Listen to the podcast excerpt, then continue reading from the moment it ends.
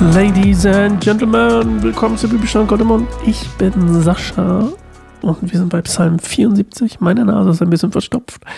So ist das manchmal mit einem Sommerschnupfen. Ähm, deswegen werde ich gar nicht so viel erzählen. Wir lesen heute wieder einen Psalm von Asaf. Und ähm, gut, ich muss ja vorlesen. ich habe ich, ich rede heute einfach nicht so viel, aber ich musste den Psalm vorlesen. Na gut, das war immer noch so ein Traum übrigens.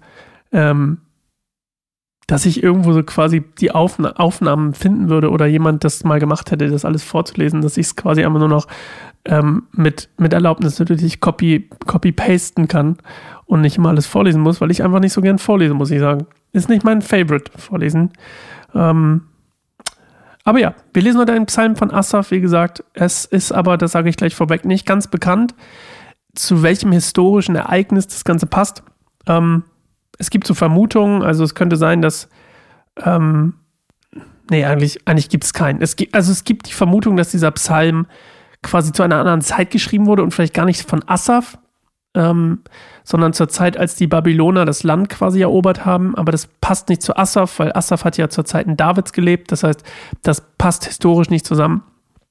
Aber es gibt, wie gesagt, auch die Vermutung, dass das so ein bisschen äh, vermischt ist hier. Und das weiß man ja auch nicht, wenn das ein paar tausend Jahre alt ist, wie viel da jetzt so äh, von Asaf drin steckt und wie viel da jetzt von anderen Leuten drin steckt oder was auch immer. Egal, lass uns eine, lass uns eine Minute ruhig werden und ähm, ich werde mir in der Zeit mal meine Nase putzen und dann hören wir uns gleich wieder. Ciao.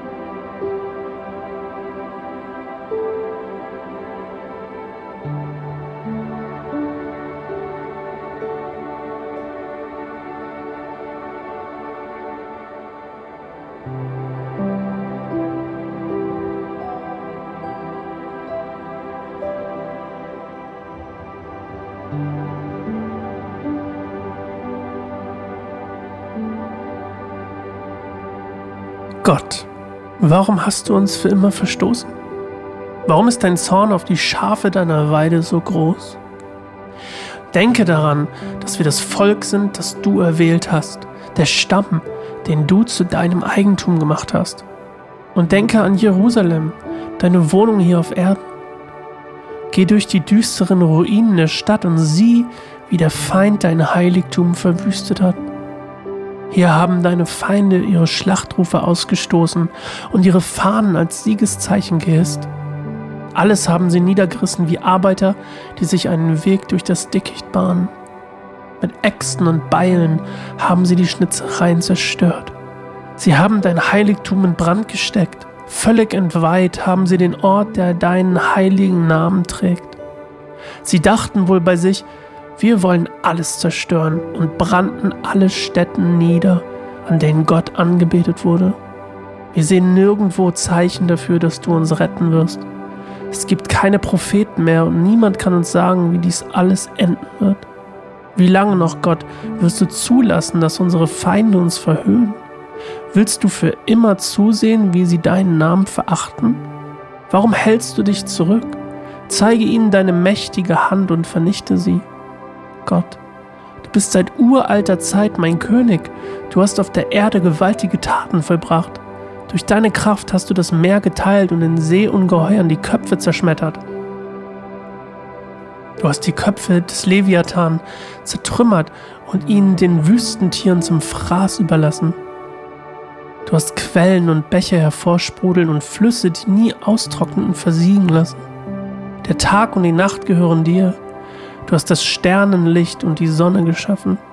Du hast die Grenzen der Erde festgelegt und Sommer und Winter gemacht.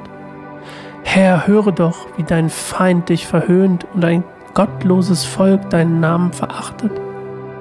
Lass nicht zu, dass diese Raubtiere deine Tauben umbringen. Vergiss dein bedrängtes Volk nicht für immer. Denke an deinen Bund, denn das Land ist voller Finsternis und Gewalt. Lass nicht zu, dass die Unterdrückten enttäuscht werden, sondern gib den Armen Grund, deinen Namen zu preisen. Gott erhebe dich und verschaffe dir Recht. Denke daran, wie diese Gottlosen dich den ganzen Tag lang beleidigen. Verschließ nicht die Ohren vor dem Geschrei deiner Feinde.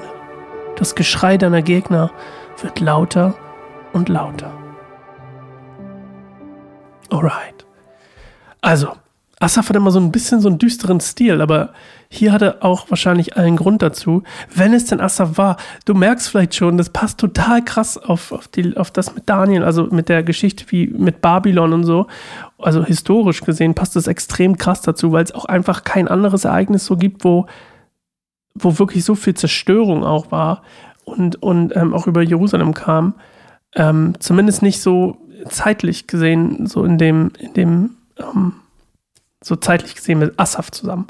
Und ähm, ja, es werden wir auch wahrscheinlich nie rausfinden, außer wenn wir tot sind, vielleicht Gott fragen, aber ich glaube, das ist keine Frage, die ich Gott stellen würde. Ähm, wenn ich darüber nachdenke, würde ich Gott fast gar nichts fragen. Huh. Ich kenne immer diese, mir ist mal aufgefallen, viele Leute, ach, das muss ich Gott fragen, wenn ich mal tot bin. Und ich so, ach, wirklich? Wenn du tot bist und du bist bei Gott, und es ist so herrlich, wie, wie wir denken oder wie ich denke oder glaube, dass es ist, dann habe ich, glaube ich, keine Fragen. Aber das ist nur meine Meinung. Der Leviathan übrigens ein siebenköpfiges Ungeheuer, das ähm, hier für Ägypten steht. Also das wurde hier quasi als, als ähm, Metapher für Ägypten gewählt, aber der Leviathan kommt auch oft bei Hiob vor, einfach als Zeichen von, von Unheil, das, das über über ähm, ihn kommt, über das Ding, über das Ding, über das Volk. oh je, oh je. Ja, und ähm, das ist eigentlich schon, ja, der Taube gibt es noch als Symbol hier. Das ist dann quasi, ähm, eine Taube wird als Symbol dafür, als wehrloser Vogel sozusagen gesehen und steht natürlich in dem Fall hier für Israel. Ähm, lass nicht zu, dass diese Raubtiere deine Taube umbringen, also Israel. Und ähm, offensichtlich fühlt Asaf hier oder der Autor, ähm, dass Gott nicht mehr da ist. Und das ist ein teilweise, und da gibt es auch Psalme drüber, ähm, ein, wie sagt man? Boah, ich habe einen richtigen Knick im Kopf gerade.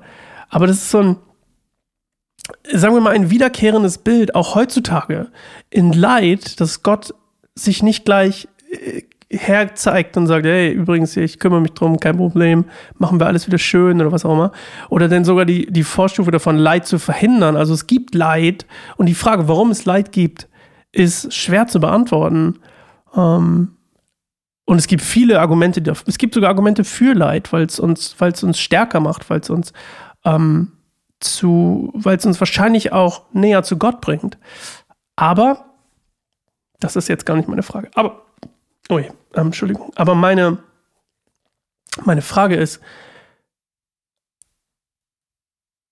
nicht unbedingt, warum ist es, sondern meine Frage an dich heute ist eher, erlebst du das auch?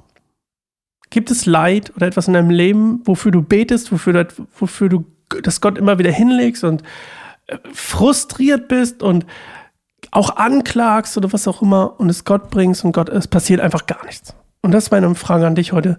Äh, mir würde ein paar Sachen einfallen bei mir, so ein, zwei Sachen. Ähm, aber das würde wahrscheinlich die Privatsphäre von anderen Menschen beeinträchtigen. Deswegen werde ich das für mich behalten und wir hören uns einfach morgen wieder zu Psalm 75 und ich freue mich auf dich. Bis morgen.